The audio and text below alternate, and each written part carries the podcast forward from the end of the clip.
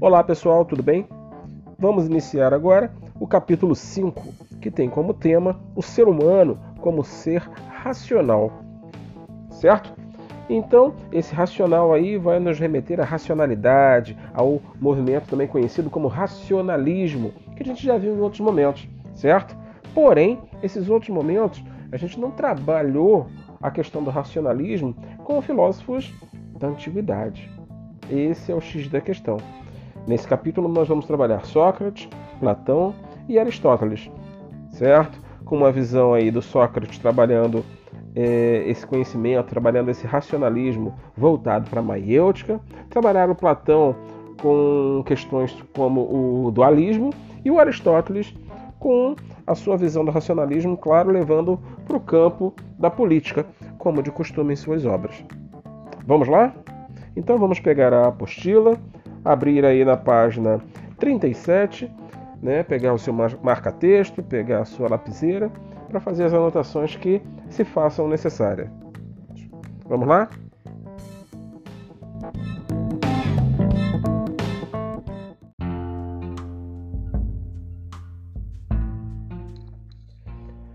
É, o primeiro texto do nosso capítulo começa assim: Compreender o que é o ser humano é, das, é um dos principais temas da filosofia. Para os filósofos explorados nesse capítulo, esse tema é visto como fundamental. Procurar responder a perguntas como quem nós somos ou como nós devemos viver, por exemplo, constituiu uma base sobre a qual se desenvolveu o restante dos conhecimentos e das ciências.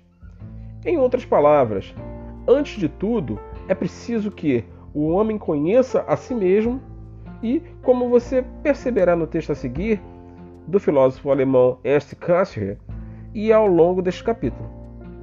O conhecimento do ser humano sobre si mesmo. Parece ser universalmente admitido que a meta mais elevada da indagação filosófica é o conhecimento de si próprio.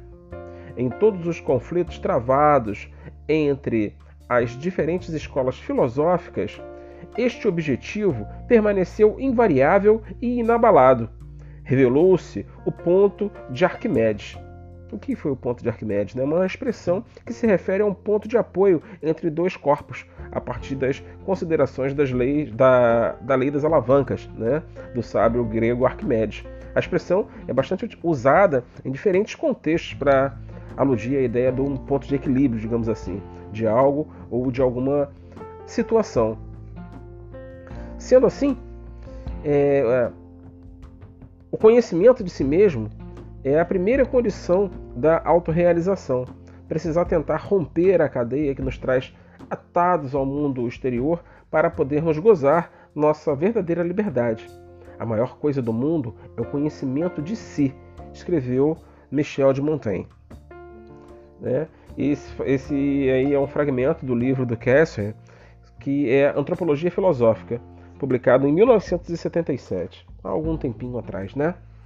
Sendo assim, iniciamos esse capítulo aí com essa famosa pintura do Rafael de Sange, né, um pintor renascentista, né, da escola de Atenas, onde nós temos ali Platão e Aristóteles no centro, Sócrates mais à esquerda, e aí se mostrava um centro de conhecimento é, que não aconteceu, claro, a gente sabe que isso aí é só uma pintura, mas dando a ideia do renascimento, a questão da proporção, de profundidade e por aí vai, bastante presente nessas obras do período aí do século, dos séculos 15 e 16, principalmente. O nosso primeiro filósofo a ser trabalhado vai ser o Sócrates e mostrando a sua descoberta do ser humano com essa ideia da antropologia filosófica. Sócrates vai ser o pai de um novo método de, de saber, né? um novo método racional que vai ser a questão que a gente já viu em outro momento, conhecida como maiêutica. Mas ele tem essa frase aí emblemática do oráculo de Delfos, né? que ele coloca como o princípio para que você é, se abra ao conhecimento. E essa frase é: reconhece-te né? Conhece-te a ti mesmo.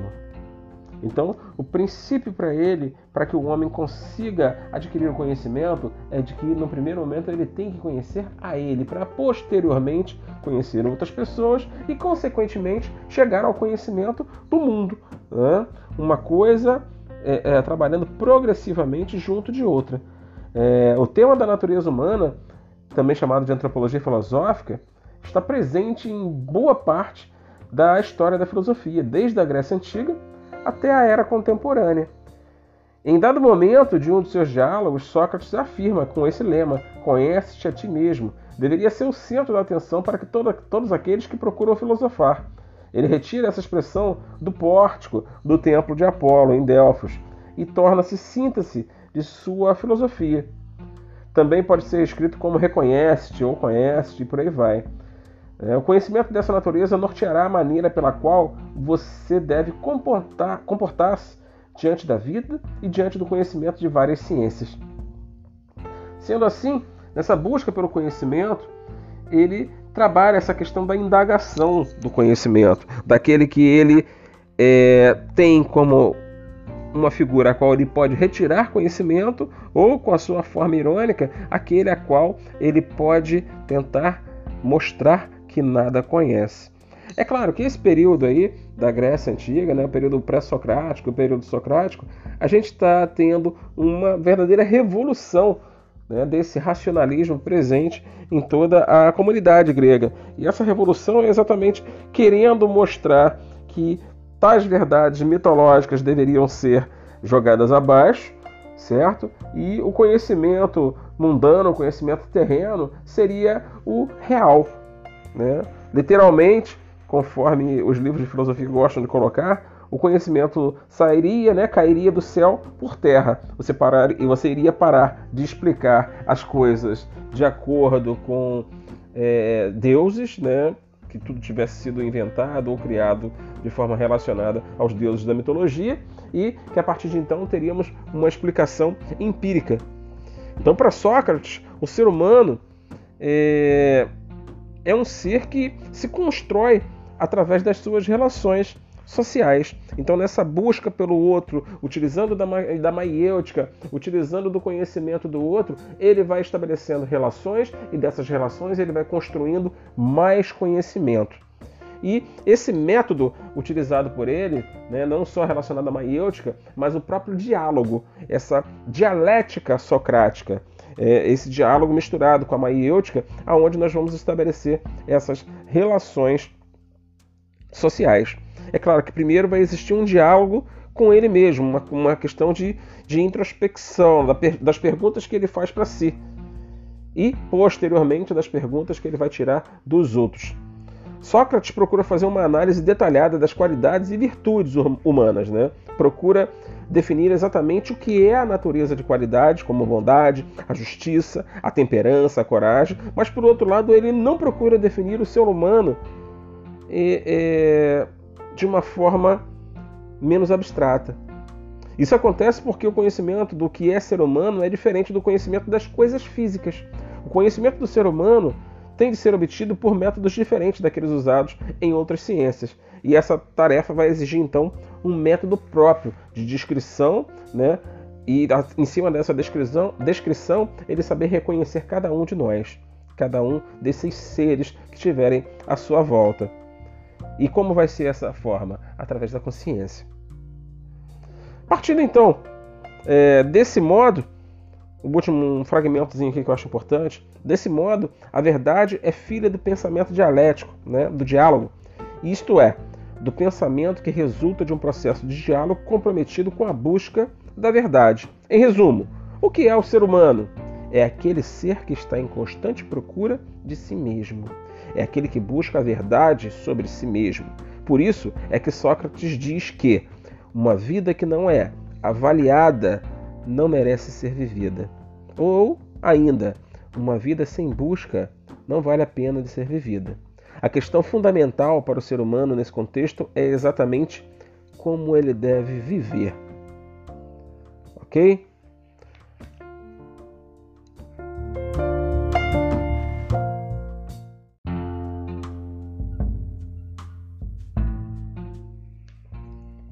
Já o nosso querido Platão, nós temos essa questão do dualismo platônico, certo? Platão compreende o ser humano à luz de suas teorias das ideias, ou seja, levando em consideração sua compreensão dualista da realidade. Uma realidade dividida entre o mundo sensível, né, a realidade captável pelos sentidos, e este mundo concreto é o um mundo inteligível, realidade que para além do mundo material, composta por ideias ou formas imutáveis e eternas, modelo das coisas do mundo sensível. Diante disso, que é o ser humano, segundo Platão? Ele é um ser que está entre o mundo sensível e o mundo inteligível, uma vez que é constituído de componentes desses dois mundos. A parte que corresponde ao mundo sensível é exatamente o corpo, e a parte que corresponde ao mundo inteligível é o que se pode chamar de alma, pensamento, consciência. E é, partindo dessa ideia, nós temos aí duas situações que a gente pode confrontar a respeito do Platão. A própria religião, né, como um todo, se apropria da filosofia platônica quando a gente fala do mundo sensível e do mundo inteligível, certo? O mundo sensível, o mundo concreto, é o que o homem vive dentro para as ideias da religião, principalmente no período medieval, que ela vai se, vai se apropriar das, das frases platônicas, digamos assim. Então, esse mundo concreto é o mundo que o homem vive, é a questão mundana. E o mundo inteligível seria o quê? Seria o paraíso. Quando a gente fala de Platão na escola, né, quando a gente começa um papo sobre as questões platônicas, a gente às vezes remete à ideia do amor platônico para ficar mais palatável para o aluno tentar encarar aquele amor que você acha perfeito, maravilhoso, mas que você sabe que não existe. Certo? Você não alcança ele. Mas a gente não pode confundir amor platônico com utopia, tá, pessoal? São coisas distintas que a gente pode discutir até num outro momento. A visão de utopia aqui poderia ser é, anacrônica ainda, a gente não pode entrar nesse tipo de discussão. Porém, a gente pode falar de uma outra coisinha que seria o que? O mito da caverna, né? platônico também, onde a gente vai ver essa questão de um mundo é, sensível e de um mundo inteligível. E se a gente trouxer isso até para nossa realidade, para o momento agora, de agora que estamos vivendo, né? A gente também pode botar um exemplo aí. Mas primeiro vamos falar do mito da caverna. O mito da caverna, o que seria o mundo sensível? As figuras vistas daqueles que estavam lá acorrentados aos grilhões? Ou seria o mundo daquele que está lá fora, que consegue fugir, vai lá fora e volta dizendo o que está acontecendo? A gente vai ter aí uma visão de dois, é, digamos assim, uma visão de dois prismas o primeiro do cara que está preso, o segundo do cara que se solta. Agora, se eu trouxer isso para um momento atual, se fôssemos utilizar esse mundo concreto do, né, do mundo inteligível, se pudéssemos jogar aqui esporadicamente numa discussão política entre partido A e partido B, um vai ter um mundo sensível, considerando que ele está correto. O outro vai ter um mundo sensível dele, considerando que ele esteja correto. Agora a gente leva isso para o mito da caverna e coloca um como acorrentado e como o outro que é o cara que está livre. E os que estão livres estão querendo mostrar para o acorrentado que o que eles estão vendo é uma falácia, é uma mentira, é uma fake news. É um bom tema para a gente discutir em sala depois. O que, vocês acham? Vamos deixar isso para esse momento então. Partindo por Aristóteles, nós temos aí o ser humano como o animal racional, o animal político, certo?